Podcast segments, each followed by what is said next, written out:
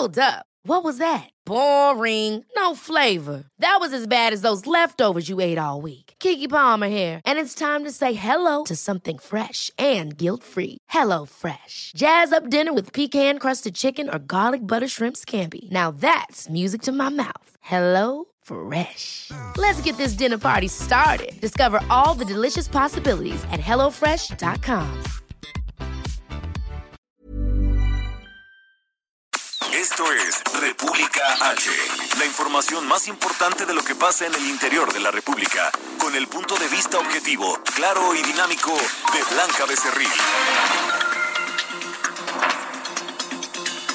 Hola, muy buenas tardes. Son las 12 del día en punto ya de este miércoles 8 de julio de este año 2020. Yo soy Blanca Becerril. Esto es República H. Yo, por supuesto, que lo invito a que se quede conmigo porque en los próximos minutos le voy a dar toda la información más importante generada hasta este momento para que usted esté bien informado de todo lo que ha ocurrido, por supuesto, en las últimas horas en el territorio nacional con el asunto de la emergencia sanitaria, con el tema del coronavirus, pero también hay información importante de esta verdad histórica de la desaparición aparición de los 43 normalistas de Ayotzinapa. Eh, usted recordará la noche del 26 de septiembre del 2014. Bueno, pues ayer la Fiscalía General de la República dio datos importantes sobre eh, pues estas investigaciones que llevan ya muchísimos años realizándose y que por supuesto el gabinete del presidente de México, Andrés Manuel López Obrador, retomó para eh, pues dar con los responsables y también pues para dar con el paradero de estos 43 normalistas. También hay información importante porque ya arribó la noche de ayer martes pues el presidente de México Andrés Manuel López Obrador a Washington después de haber hecho una escala en Atlanta para eh, pues estar hoy ya en esta reunión con el presidente de Estados Unidos Donald Trump. Esta mañana pues estuvo el presidente ya eh, pues iniciando estos eh, primeros actos estas eh, primeras pues presentaciones allá en Washington. Y es que esta mañana como parte le digo de estos primeros actos de su agenda el presidente de México Andrés Manuel López Obrador encabezó ceremonias de depósito de ofrendas florales en los monumentos a Abraham Lincoln y también a Benito Juárez. Por la noche para el cierre de pues de esta visita diplomática el presidente de los Estados Unidos Donald Trump ofrecerá una cena para la comitiva mexicana, a la cual pues van a asistir 10 empresarios mexicanos, como por ejemplo Carlos Slim, que de último momento pues confirmó su asistencia, Ricardo Salinas Pliego, Carlos Bremer, además de representantes del sector privado en la Unión Americana. Esta tarde el presidente eh, Andrés Manuel López Obrador, pues tiene una eh, su encuentro, su primer encuentro con el presidente Donald Trump allá en la Casa Blanca, donde se ha dicho van a hablar en primer lugar de este acuerdo comercial trilateral entre México, Estados Unidos y Canadá, el TEMEC,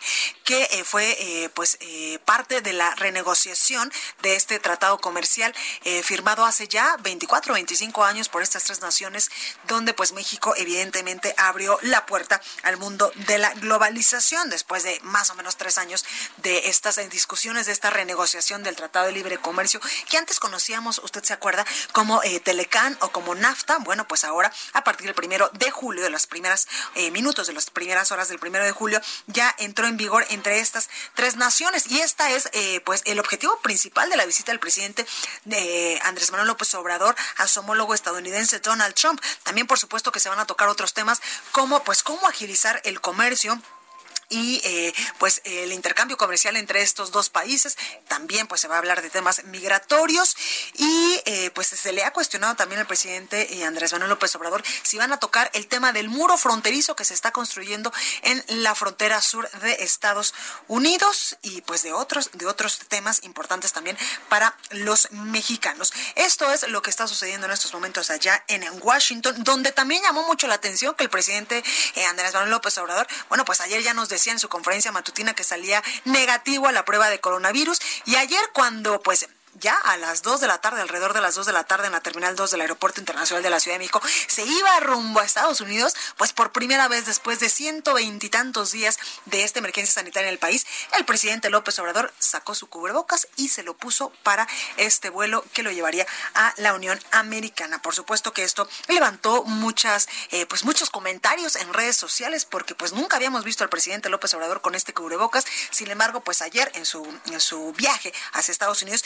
ya ya se lo puso. Por ello es que yo le digo que se quede conmigo porque le voy a dar muchísima información esto y que le acabo de comentar, por supuesto que también lo estaremos analizando entre muchas otras cosas, así que yo le invito a que se quede conmigo. Recuerda que nos puede seguir en nuestras redes sociales, estamos en Twitter como arroba el heraldo de México, mi Twitter personal es arroba blanca becerril, también estamos en Instagram, en Facebook, en YouTube y en www.elheraldodemexico.com.mx. Aquí en la Ciudad de México nos escuchamos por el 98.5, en Monterrey, Nuevo León 90.1, en Guadalajara, Jalisco, en mi tierra por el 100.3 de FM, en Tampico, Tamaulipas 92.5, en Acapulco Guerrero 92.1, en Villahermosa, Tabasco por el 106.3, en el Valle de México 540 de AM, en Tijuana, Baja California también por el 1700 de AM y del otro lado de la frontera en McAllen y en Brownsville, Texas. Vamos a un resumen de noticias y comenzamos con toda la información.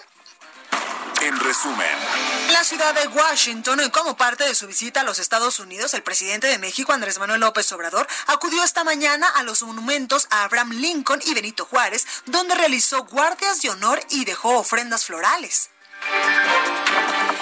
Representantes de la coalición Derechos Plenos para los Inmigrantes de los Estados Unidos aprovecharon la visita del mandatario mexicano para pedirle que respalde su lucha por una reforma migratoria amplia, justa y generosa a favor de los trabajadores indocumentados.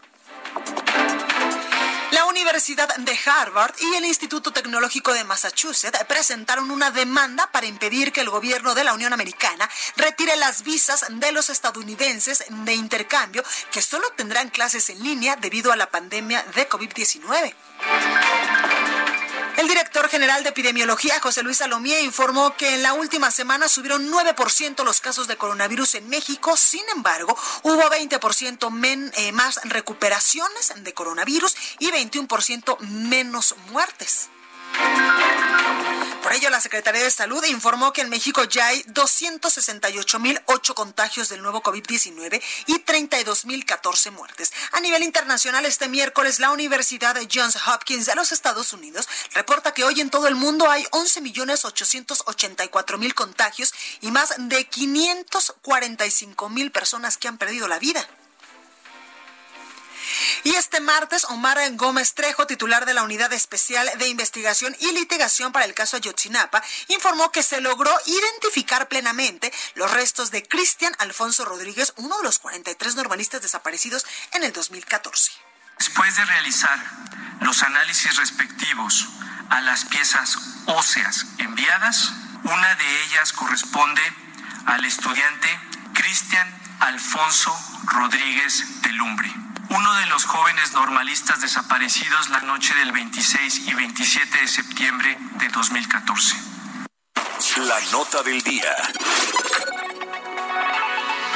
Bueno, y comenzamos con toda la información y por supuesto que eh, pues la nota más importante es esto que usted acaba de escuchar y es que los restos de Cristian Alfonso Rodríguez, uno de los 43 normalistas desaparecidos allá en Iguala Guerrero la noche del 26 de septiembre del año 2014, pues fueron ya plenamente identificados, así lo informaba como usted lo escuchó Omar Gómez, jefe de la unidad para el caso Ayotzinapa de la Fiscalía General de la República. Se trata de la segunda identificación plena realizada por la Universidad de Innsbruck allá en Austria, y respaldada por el equipo argentino de antropólogos forenses, además de la eh, de Alexander Mora Venancio, quien presuntamente pues fue hallado en el río San Juan. La Universidad de Innsbruck en Austria identificó al normalista, pero esta vez los análisis se hicieron sobre restos humanos hallados en lugares distintos al río San Juan y también al famoso basurero de Cocula donde supuestamente los habían eh, pues incinerado. La Fiscalía General de la República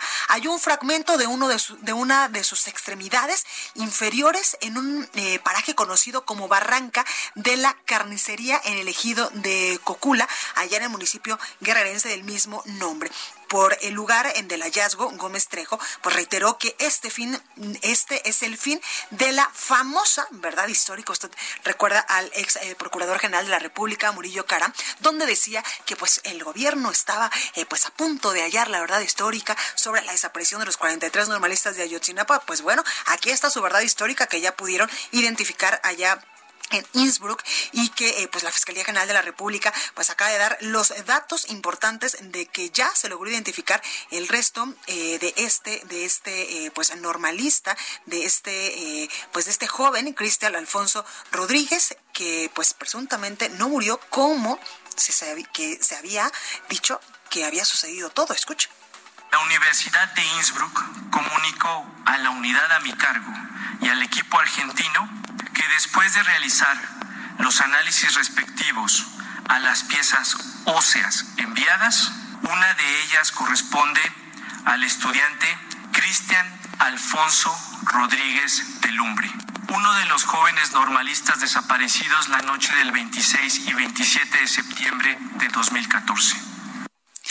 Bueno, y representantes del gobierno, eh, pues decía ayer también eh, Omar eh, Gómez, quien es el jefe de la unidad para el caso Ayotzinapa de la Fiscalía, que representantes del gobierno habían acudido ya este domingo a Tixla Guerrero para avisarle personalmente a los padres de este joven. Como parte de las nuevas investigaciones fueron hallados más de mil fragmentos óseos en Cocula, de los cuales se hizo una selección para enviarlos a Innsbruck, allá en la Universidad de Austria, a aquellos susceptibles de dar eh, pues estos en resultados. En total, seis restos resultaron factibles para realizarles pruebas de ADN, de los cuales uno fue plenamente identificado. Y por supuesto que Vidulfo Rosales, quien ha estado pues durante todos estos años, pues eh, realizando estas manifestaciones, también eh, pues en este acercamiento con las autoridades federales y con las autoridades locales, él dice y exige que sigan estas investigaciones sobre el caso Iguala, sobre el caso de los 43 normalistas de Ayotzinapa para ahora sí tener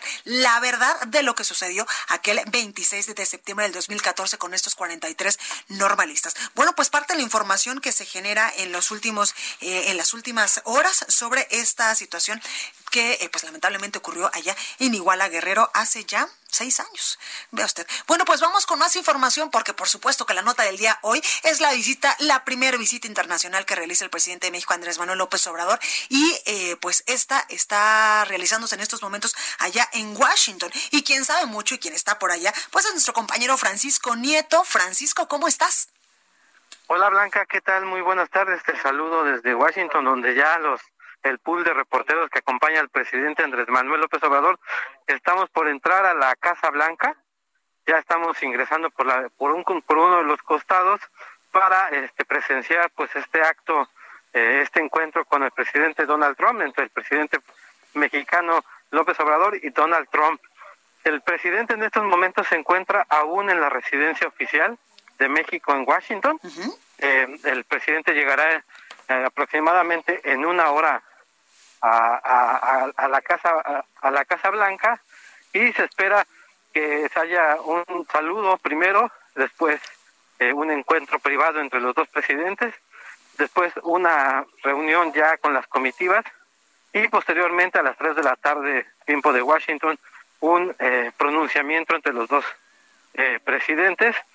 Posteriormente se, se, regresa a la residencia oficial de México y regresa a las seis y media de la tarde a la cena que encabezan los presidentes, donde están invitados 20 empresarios, 10 de México y 10 de Estados Unidos.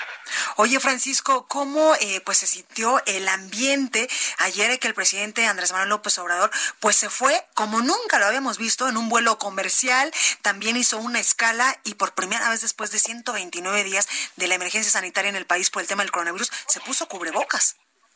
Sí, sí, fue un, un día extraño para todos los que cubrimos la, las actividades del presidente López Obrador, porque después de tantos meses de pandemia lo vimos con un cubrebocas y también lo vimos entrando al, aeropuerto capitalino, pues ya de una forma distinta, no como lo hacen, no como lo hacía todo todo este tiempo, sino ya directo al avión. Y bueno, lo que sucedió en Atlanta también fue inusual, que al llegar a Atlanta, pues eh, eh, oficiales de la oficina de de aduanas estuvieron por el presidente, nos obligaron a sentarnos para que no nos bajáramos del avión y fue un oficial mujer por él, lo señaló y se lo llevó a un cuarto eh, resguardado para después volar hacia Washington y en Washington sucedió lo mismo, no nos dejaron bajar hasta que el presidente López Obrador y su comitiva bajaban, fueron por ellos y ahora pues este eh, vemos que también eh, en este día, pues la seguridad,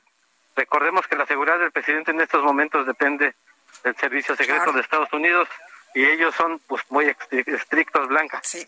Oye, Francisco, tú que has tenido la oportunidad incluso de hacer giras internacionales y de cubrir a otros presidentes de la República, ¿cómo viste, por ejemplo, el ánimo del presidente Andrés Manuel López Obrador en la primera vez que sale de territorio nacional en una visita oficial de Estado? Pues yo lo vi muy extrañado y, y además por la forma en que pues el servicio secreto se dirige hacia los presidentes, no es como muy... Eh, Con mucho eh, protocolo y todo. Exacto, más bien es se, cuidan muchas formas, entonces pues sí vimos a un presidente cuidadoso y pues haciendo caso de las recomendaciones eh, eh, este, sanitarias. Te puedo decir que también ya nos hicieron la prueba de COVID a todos los reporteros y reporteras, nos acaban de informar que salimos negativos y pues también suponemos que al presidente se le hicieron, pero no nos han dicho, seguramente fue en la mañana también con nosotros cuando nos hicieron la prueba. Y bueno, pues son parte de los protocolos para entrar a la Casa Blanca que tienes que estar libre de coronavirus. Pues ahí lo tenemos, Francisco Nieto. Muchísima suerte por allá en Washington y mañana pues te hablamos para que nos digas cómo le fue al presidente Andrés Manuel López Obrador en esta primera visita allá a este país, eh, a Estados Unidos, con su homólogo, pues a eh, Donald Trump y también pues para que nos digas si es que hubo alguna manifestación, si algún grupo de latinos o de mexicanos se le acercó, en fin, entre otras muchas cosas que supuestamente o, o suponemos más bien que en el transcurso del día podrían suceder allá en Washington. Francisco, muchas gracias. A ti, estamos pendientes. Gracias. Bueno, y vamos ahora con eh, nuestra, eh, tenemos una entrevista con Lila A ver, ella es maestra en estudios latinoamericanos y gobierno por la Georgetown University para que nos platique un poquito, pues, cómo está viendo la primera visita del presidente Andrés Manuel López Obrador a Estados Unidos. Lila, ¿cómo estás?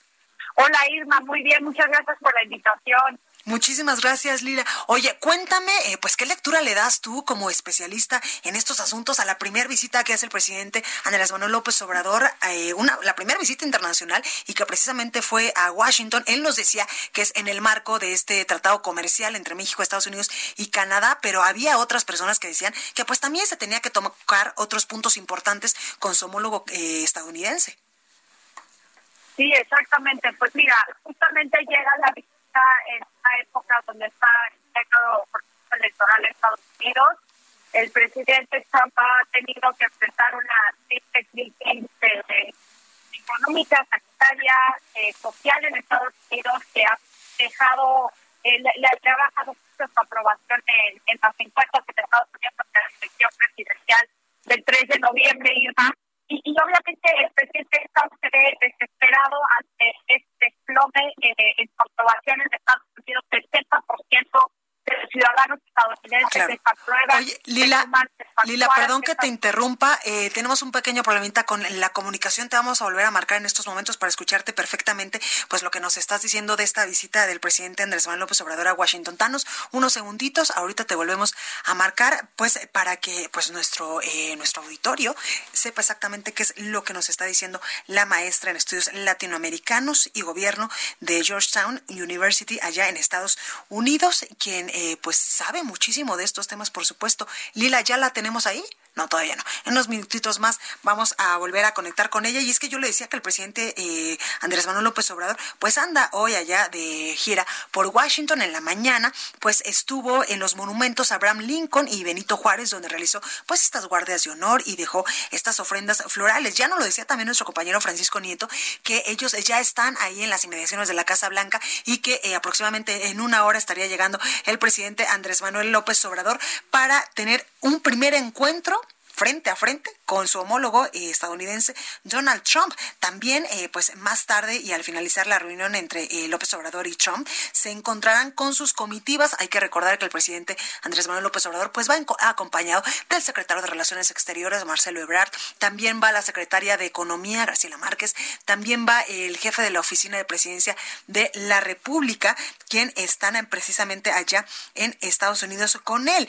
Y también, pues esta noche darán una, bueno, el presidente y eh, el presidente Donald Trump, el presidente de Estados Unidos, pues dará una cena donde ahí estarán los invitados, eh, pues VIP, como se les ha denominado, a estos empresarios de ambas naciones que estarán eh, pues en esta, en esta cena con el presidente Andrés Manuel López Obrador y con el presidente Donald Trump. Esperamos en verdad de todo corazón que se estreche más estos lazos de unidad, estos lazos de amistad, pero también por supuesto, estos lazos de cooperación, porque evidentemente somos eh, dos países que compartimos una gran frontera y también, por supuesto, compartimos muchísimos problemas como el tráfico de armas, el tema de la migración, que eh, pues ha sido un tema bastante, bastante complicado en esta relación con el presidente Donald Trump y con otros presidentes también, por supuesto, que han estado eh, pues en, en momentos eh, pasados, porque pues hay que recordar que nuestro país es un país de destino en muchas ocasiones, pero es un país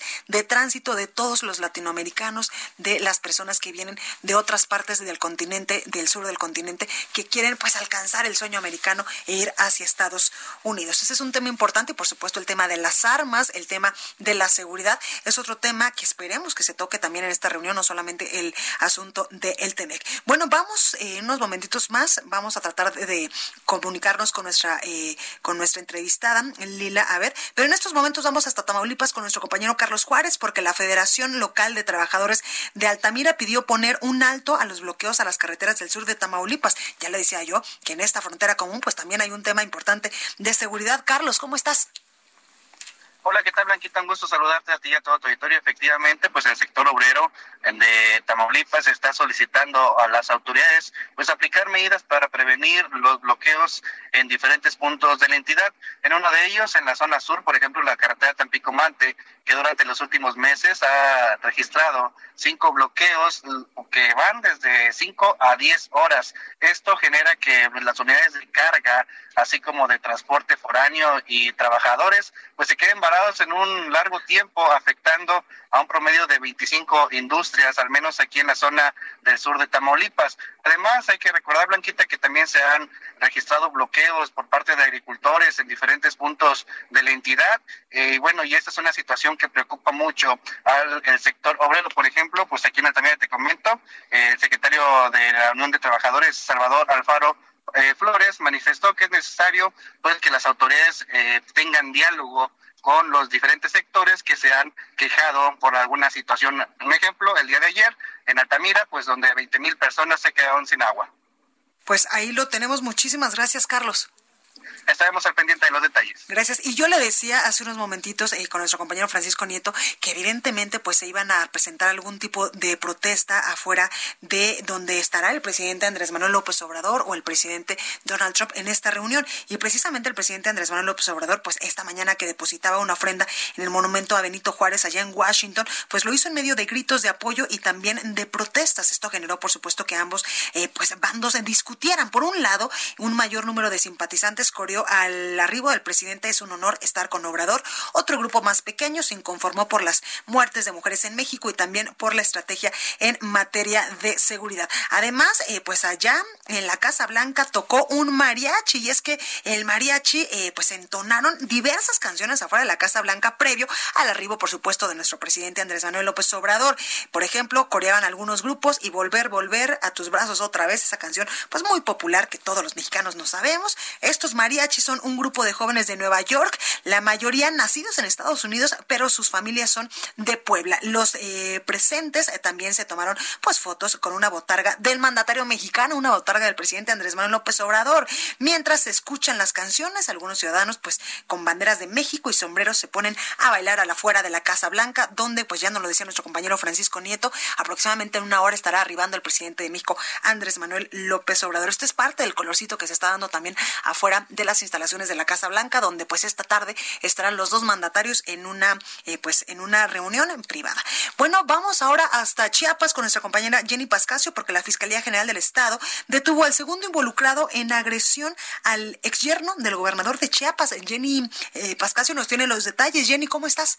¿Qué tal? Muy buenas tardes. Saludo con mucho gusto a ti y a tu auditorio para informarles que en cumplimiento a la orden de aprehensión por el delito de homicidio calificado en grado de tentativa en agrado de Juan Carlos Hernández, la Fiscalía General del Estado de Chiapas detuvo a Diego Alberto N., quien fue puesto a disposición de un juez en el penal de la Mate. Y es que el pasado 20 de junio, en la entrada de un fraccionamiento exclusivo ubicado en Tuxtla Gutiérrez, Chiapas, el imputado atentó contra Juan Carlos Armendáriz utilizando un vehículo.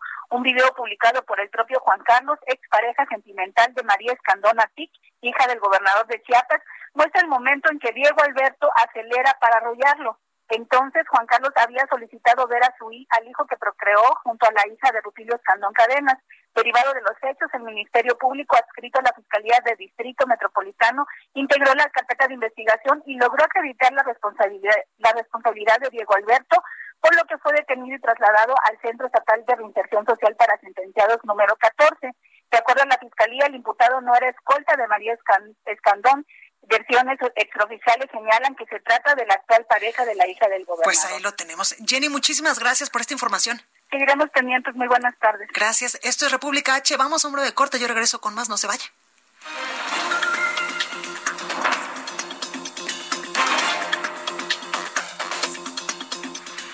Continúa escuchando a Blanca Becerril con la información más importante de la República en República H. Regresamos. Estamos de regreso con la información más importante de la República en República H con Blanca Becerril, transmitiendo en Heraldo Radio. Queridos amigos, me da mucho gusto saludarles en esta tarde y bueno, pues los saludo y les quiero recomendar este kit de protección, este kit que verdaderamente pues eh, ha resultado ser un éxito. Mucha, mucha gente lo está pidiendo, lo está comprando, lo está utilizando y es que vale mucho la pena. Sabemos que la contaminación del COVID-19 ocurre por boca, nariz y ojos. Es por eso que los profesionales de la salud que están en contacto con pacientes graves utilizan la máscara hospitalar fabricada con una mica especial que, bueno, pues tiene un diseño ergonómico también, nos protege íntegramente el rostro y para una protección más completa, ellos también utilizan el cubrebocas del tipo NV95 que tiene la ventaja de ser lavable y reutilizable. Y bueno, la buena noticia que yo les traigo el día de hoy es que si marcan en este momento al 800 2305 mil, repito, 800 2305 mil, en la compra de dos máscaras y dos cubrebocas NV95 recibirán de regalo otras dos máscaras hospitalar y otros dos cubrebocas NV95. Un total de cuatro máscaras y de cuatro cubrebocas.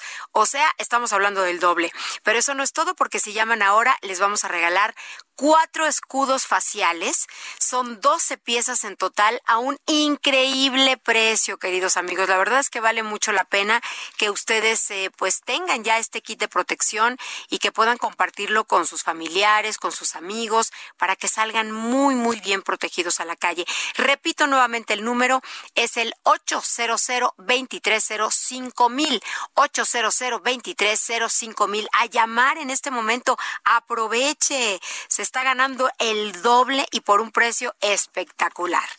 Muchas gracias, muy buena tarde. En resumen. La Fiscalía General de Veracruz informó sobre la detención de un menor por su presunta responsabilidad del asesinato de una niña de 12 años ocurrido el pasado fin de semana. El gobernador de Morelos, eh, Cuauhtémoc Blanco, presentó el Plan Integral para la Reapertura y Reactivación Económica del Estado, con el que busca otorgar financiamiento a la iniciativa privada y fortalecer la inversión y el consumo local. La Secretaría de Salud de Guerrero informó que ya investiga la muerte de tres niños provocada presuntamente por el consumo de yogurt contaminado con plaguicida. El director general de epidemiología, José Luis Salomía, informó que en Tabasco, en las últimas tres semanas, los municipios de Balancana, Centro, Emiliano Zapata, Jalapa de Méndez, Nacajuca, Paraíso, Teapa y Tenosique representan la mayor intensidad de casos de COVID-19 a nivel estatal. Y el Congreso de Colima de manera unánime dio su aprobación para que el gobernador José Ignacio Peralta pueda contratar un crédito por 740 millones de pesos. Entrevista. Bueno, ahora sí nos eh, comunicamos con la maestra en estudios latinoamericanos y gobierno de Georgetown University, Lila Abed. Lila, buenas tardes. Blanca, muy buenas tardes. Ahora sí me escuchas bien. Perfecto, ahora sí te escuchamos súper bien. Oye, Lila, cuéntanos, eh, pues, ¿qué, eh, ¿qué lectura le das tú a esta visita del presidente Andrés Manuel López Obrador a Estados Unidos, donde, pues, en unos eh, momentos más estará ya arribando a la Casa Blanca?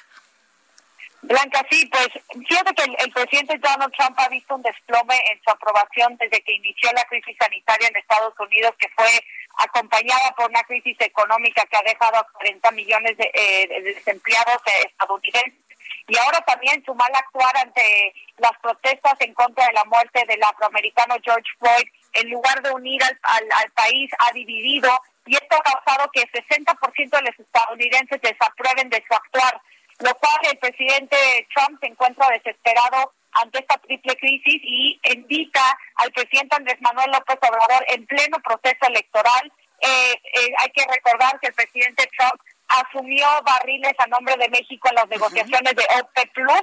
Entonces, Blanca, pues obviamente que el presidente Andrés Manuel le debía un favor muy fuerte. Y ya los demócratas, aquí ese, este es el problema, Blanca, en realidad. Los demócratas, el, el vicepresidente, candidato demócrata Joe Biden, ahorita lleva una ventaja de nueve eh, puntos eh, en las encuestas, pero aparte lleva una ventaja sustancial en estos estados claves que marcan el triunfo en el colegio electoral. Entonces, obviamente que esta visita del presidente mexicano a la Casa Blanca va a ser un triunfo para, para primero porque le puede dar gusto a su base electoral que ha sido fiel a, la figura del inquilino de la Casa Blanca, diciéndole y agradeciéndole al presidente Andrés Manuel por la presencia de la Guardia Nacional Mexicana en la frontera norte de México y también eh, también tratando de apelar a las comunidades hispanas que residen en Estados Unidos para generar votos con esas comunidades. Y hay que recordar que muchos mexicanos que residen en Estados Unidos aprueban altamente de la figura de Andrés Manuel López Obrador. Entonces, para Trump esto es un, esto es, se va a aprovechar eh, como pueda para generar votos hacia las elecciones presidenciales del 3 de noviembre y, y si bien es cierto que todo esto dentro del supuesto pretexto para la celebración del Tratado de Libre Comercio en la región de América del Norte, la ausencia del primer ministro canadiense Justin Trudeau, pues en realidad le quita eh, la imagen lateral a la reunión y la convierte entonces en una reunión netamente bilateral entre México y Estados Unidos. Y Trump es un, como tú lo sabes, porque es un, es un completamente impredecible, caótico, que solo le importa sí mismo y solo le, importa reelegirse cuatro años más. Y me parece también que eh, Andrés Manuel López Obrador prefiere cuatro años más de esta administración a que llegue un candidato demócrata que le pueda pedir que rinda cuentas en temas que no ha podido enfrentar la 4T de manera eficiente, es decir, el alza en temas de inseguridad, de violencia, de asesinatos, feminicidios, violaciones de derechos humanos, y que también los demócratas dentro de la negociación del TEMEC Blanca pusieron sobre la mesa el tema laboral y ambiental, que México va a tener que enfrentar muchas demandas laborales y va a tener que seguir un marco jurídico regulatorio que puede poner en jaque muchas operaciones y empresas mexicanas. Y me parece que Andrés Manuel tiene esta lectura y prefiere unos cuatro años más de Trump, que bueno, o sea, sí se mete en temas y, insulta a México, eh, pero nada más se meta en temas migratorios, comerciales y no se mete en asuntos internos de México, Blanca. Entonces, esto permite que Andrés Manuel continúe con su cuarta transformación sin tener la presión de que Estados Unidos le esté pidiendo eh, cuentas, rendir cuentas, que lo, lo, que sí puede ocurrir si llega Joe Biden el 3 de noviembre, Blanca. Oye, Lila, muy importante todo esto que nos dices, estos puntos que eh, tocas en estos momentos, analizando la visita del presidente Andrés Manuel López Obrador a eh, pues Estados Unidos y esta reunión que sostendrán esta tarde eh, con su homólogo estadounidense Donald Trump. También quiero preguntarte, ¿no era un buen momento para que el presidente Andrés Manuel López Obrador pues fuera a Estados Unidos, ya que pues como tú nos dices, ha generado mucha polémica porque se está en tiempos electorales? Y también quiero preguntarte los temas de esta reunión el presidente Andrés Manuel López Obrador decía que el principal eje es el tratado comercial, este tratado eh, trilateral, el TEMEC, pero eh, pues yo quisiera que el presidente eh, pues también tocara otros temas importantes como lo es en materia de seguridad, el tema sí, por supuesto, del comercio, pero también temas de migración y de seguridad que para mí pues y para muchas personas son muy importantes en esta relación bilateral. Claro que sí, Blanca. Mira, para contestarte tu primera pregunta, se me hace una incongruencia total eh, que Andrés Manuel vaya en, una, en, en, pleno proceso electoral por la política exterior de la 4T eh, el pilar fundamental es el, es el principio de la no intervención, que, que se ha visto... Eh, la es la doctrina Estrada, ¿no?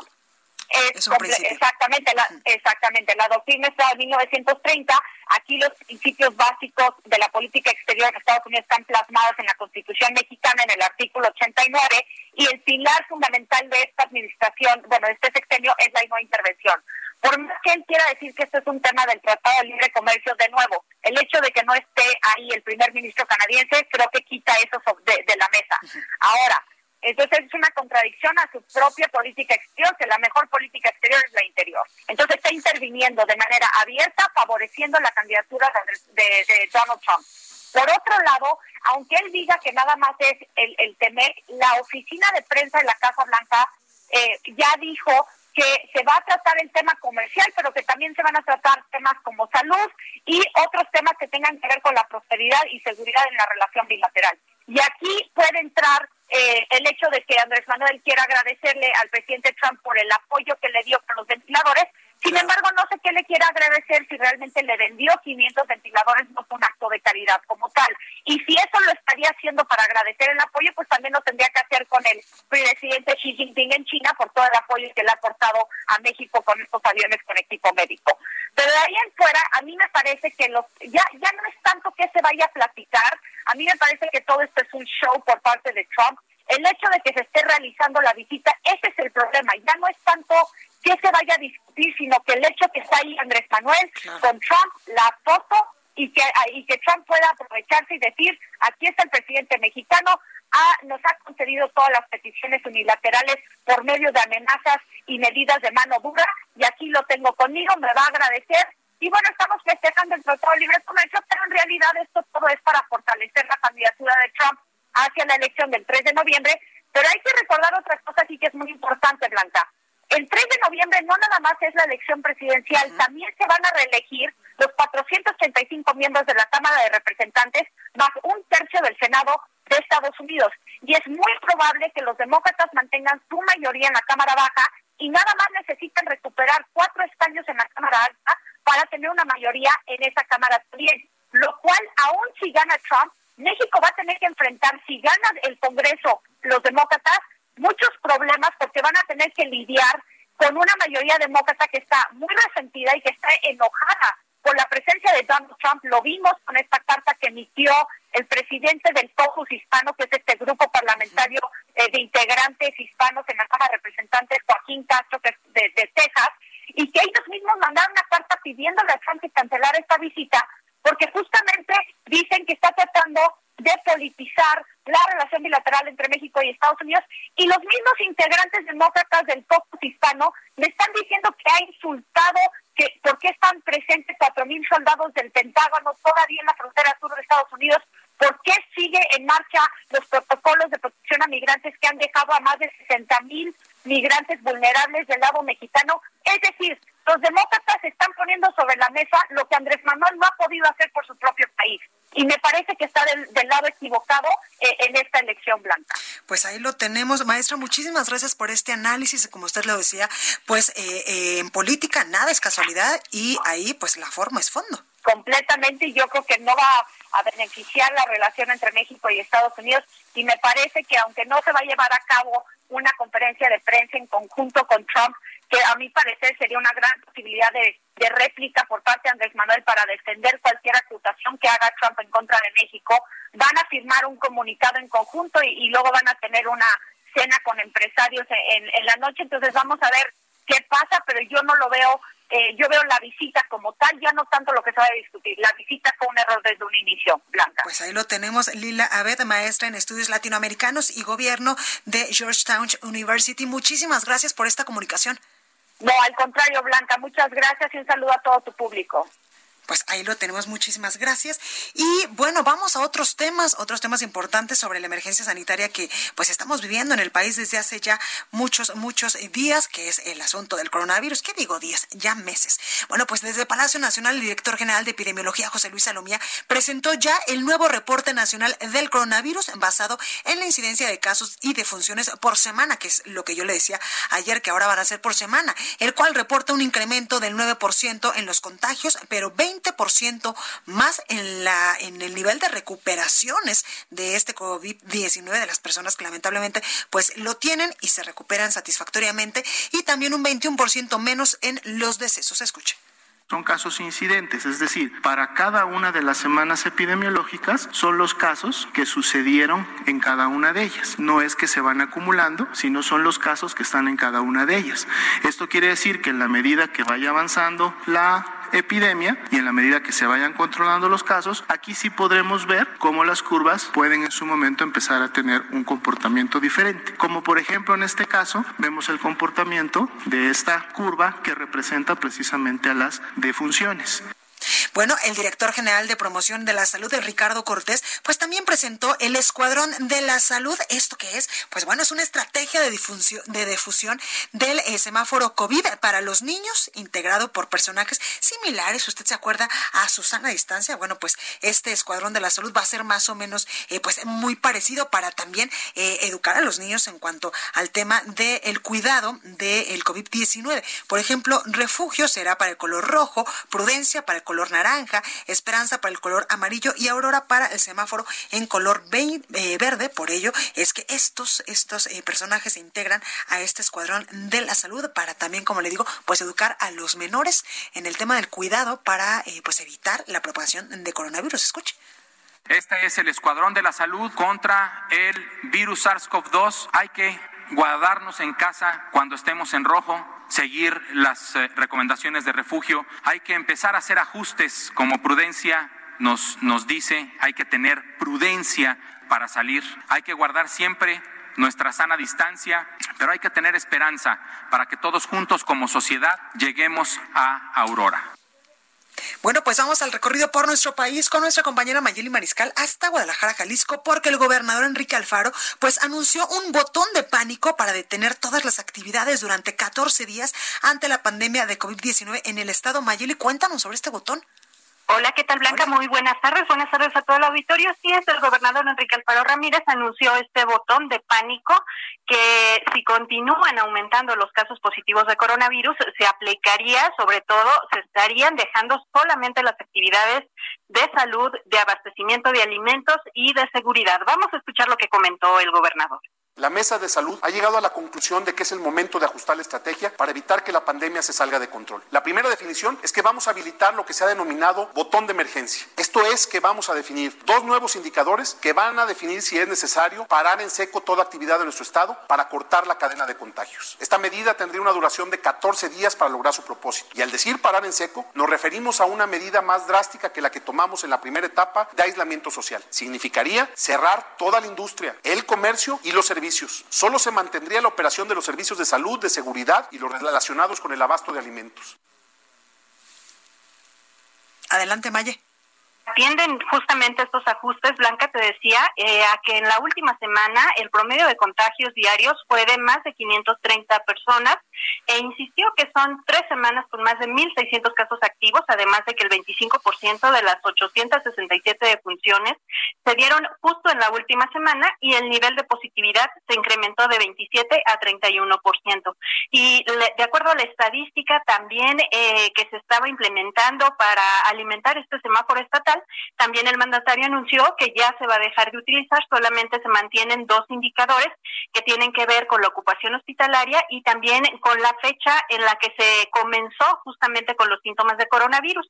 El próximo 15 de julio se estará anunciando un tablero de riesgos, a partir eh, de lo cual se estaría también eh, generando algunas otras estrategias para reactivar otros eh, giros no esenciales. Y comentarte rápidamente que justamente el día de ayer se sumaron 463 nuevos casos positivos y lamentablemente 22 defunciones. En estos momentos en la entidad hay 889 defunciones y el total acumulado de casos de coronavirus son 16.459. Ahí lo tenemos, Mayeli. Gracias por este reporte. Hasta luego, Blanca. Buen día. Hasta luego. Y vámonos hasta Nuevo León con nuestra compañera Daniela García, porque el director de hospitales de Nuevo León, Juan Luis González, dio positivo a COVID-19. Dani, ¿cómo estás? Blanca, buenas tardes. Te saludo desde Monterrey. Pues así es, como bien lo mencionas, eh, Juan Luis González, quien es el director de hospitales de la Secretaría de Salud del Estado, dio positivo a COVID-19. Eh, este se suma a Amalia Becerra Aquino, quien es la subdirectora del Hospital Metropolitano, quien también eh, se encuentra contagiada de esta enfermedad. Son dos funcionarios que no solo son de alto nivel, sino que han sido encargados de suplir al secretario de Salud, Manuel de la O. Cavazos, en las ruedas de prensa que ofrece todos los días en Nuevo León a las 3 de la tarde. Eh, ante esto, el mismo secretario confirmó que se realizó la prueba y ha dado negativo. Eh, te comentó el, director de hospitales del estado eh, presentó síntomas como fiebre, por lo que decidió decidió realizarse la prueba. ¿Qué te parece, Blanca, si escuchamos un audio de lo que mencionó el secretario el día de ayer? Y aprovecho para decirles que el doctor Juan Luis González, director de hospitales de la Secretaría de Salud que me suple en las ruedas de prensa tiene COVID. Y en la mañana me enteré, el doctor está bien, presentó fiebre, algo de ataque al estado general, pero se encuentra bien de salud. Y te deseamos, eh, Juan Luis, que te recuperes pronto, porque te necesitamos, el pueblo de Nuevo León te necesita, al igual que todo el personal médico. Pronto estarás con nosotros, primeramente Dios. Blanca, te comento, el día de hoy aquí en Nuevo León tenemos aproximadamente, eh, el día de ayer, perdón, tuvimos casi 800 casos confirmados nuevos, lo que nos da ahora en total de una cifra de 15.934 contagios detectados aquí en León, además de que ya se superaron las 500 muertes confirmadas con 518 en total.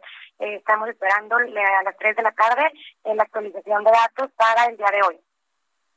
Tenemos Dani, muchísimas gracias. Al contrario, Blanca, buenas tardes. Gracias. El análisis. Bueno, y un tema importante que eh, pues siempre se comenta es el tema de eh, las prohibiciones para usar estos plásticos y por ello tengo en la línea telefónica a Alejandra Ramos Jaime. Ella es fundadora del movimiento ecologista La Solución Soy Yo, economista y embajadora también de la Fundación para la Educación Económica sobre la prohibición a los plásticos y el problema de la basura en México. Alejandra, ¿cómo estás? Buenas tardes. Hola, muchas gracias. Un saludo a ti y a toda tu audiencia. Gracias. Oye, Ale, cuéntame sobre el problema, por supuesto, la basura que tenemos en México y en muchas partes del mundo y también sobre esta prohibición de plásticos que ya tiene pues eh, pues varios tiempo ya aplicándose aquí, sobre todo en la Ciudad de México.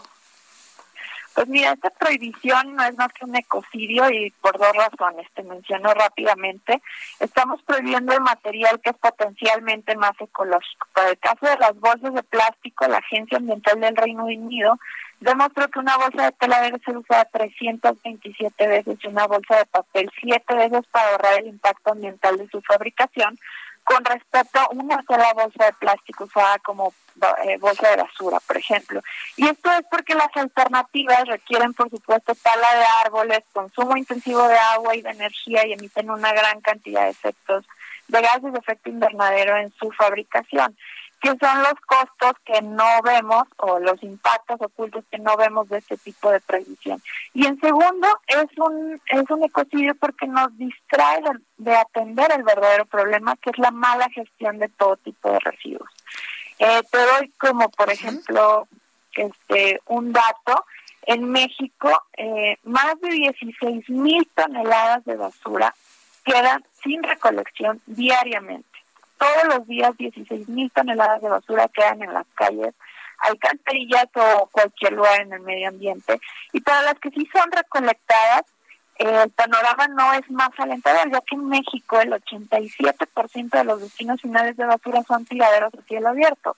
Entonces, la pregunta aquí es, bueno, ¿por qué estamos tratando de resolver un problema que es bastante profundo simplemente prohibiendo un producto? ¿Por qué lo odiamos tanto al plástico? Y, y bueno, la respuesta es evidente, es porque queda en el medio ambiente y eso es fácil de ver, pero lo que no es fácil de ver es el problema que de verdad deberíamos abordar, que es la mala gestión y administración de basura. Oye, Alejandra, ¿y cómo podríamos mejorar esta gestión en la administración de estos, eh, de esta basura, de estos, eh, pues, eh, residuos?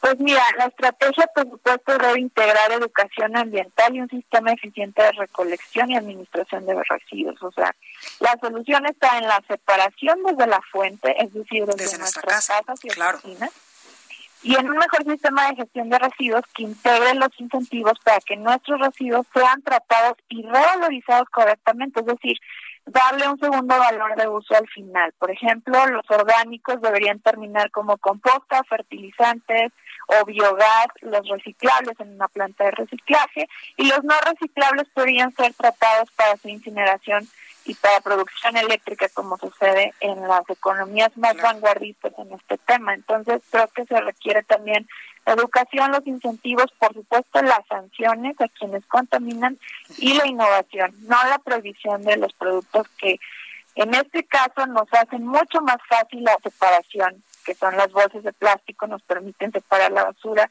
de forma más eh, fácil y económica, sobre todo para la población más vulnerable. Pues ahí lo tenemos, Alejandra Ramos y Jaime. Muchísimas gracias por esta comunicación. Pues muchas gracias a ti, un saludo. Les recuerdo nada más mis redes sociales, son Ale Ramos Jaime en Facebook, Instagram, Twitter y YouTube. Pues ahí lo tenemos, Ale, gracias. Gracias a ti. Bueno, pues hasta aquí este espacio informativo. Yo soy Blanca Becerril, esto es República H. Yo les espero el día de mañana en punto a las 12 con mucha información. Quédese con la nota amable. Vamos a la nota amable, ya que un equipo de 50 alumnos de la Universidad Autónoma del Estado de México diseñó el prototipo de un auto que funciona con energía solar, con el cual buscan participar en el Bridgestone World Solar Challenge 2021, que se va a celebrar en octubre del próximo año en Australia. Alberto Áviles, capitán del equipo, comentó que desde hace 30 años México no tiene un representante en este certamen, el cual consiste en cruzar el país a bordo del auto solar en un recorrido de 3.010 kilómetros durante un periodo de entre 4 y 7 días.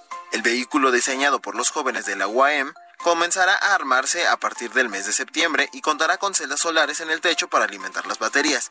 Se espera que alcance velocidades de entre 70 y 120 kilómetros por hora. La información más importante de lo que pasa en el interior de la República, con el punto de vista objetivo, claro y dinámico de Blanca Becerril. Continúa escuchando Heraldo Radio, donde la H suena y ahora también se escucha. Una estación de Heraldo Media Group.